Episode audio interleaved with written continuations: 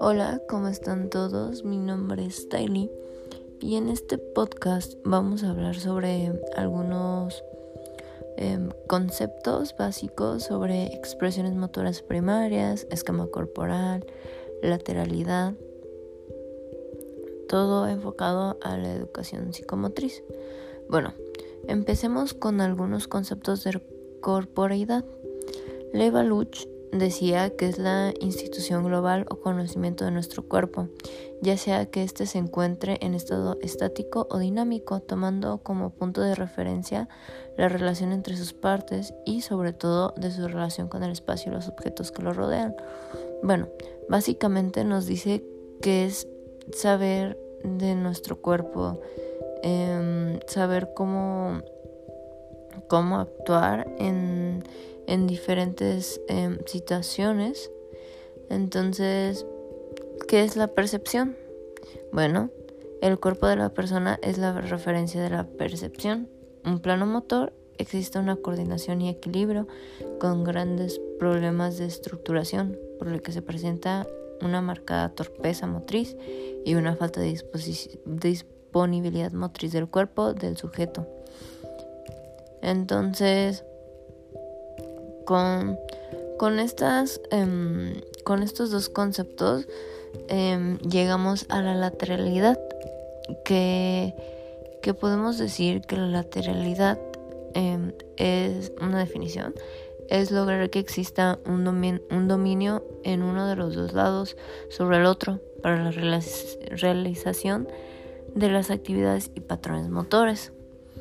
Este aspecto es claramente vital de mucha importancia en el desarrollo de los niños, eh, aproximadamente en las edades de 5 a 7 años. Em, esto porque se maneja en la mayoría de los países eh, la lectura y la, escritura.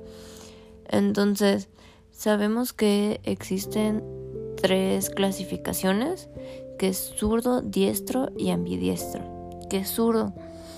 Un zurdo hay más más este, bueno, un zurdo es aquella persona que su hemisferio es el izquierdo. El diestro, em, a referirme a que su hemisferio es el izquierdo, es que, por ejemplo, escribir, lavarse los dientes, comer, todas las actividades las hace con su mano izquierda o su mano predominante es la izquierda.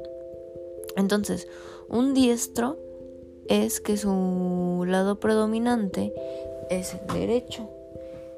Y entonces un este ambidiestro es que con facilidad puede dominar ambos lados. Eh, aquí hay otra otra lateralidad, otra clasificación que es la mixta eh, o cruzado que esto se refiere a que el niño o la persona puede hacer diferentes actividades em, con diferentes hemisferios. ¿A qué me refiero? Por ejemplo, puede poder comer con su mano izquierda, pero al momento de lavarse los dientes lo hace con su mano derecha. Entonces esto es a lo que nos referimos. Unas actividades las hace con cierta parte predominante, pero otras predominan su, otro, su otra parte.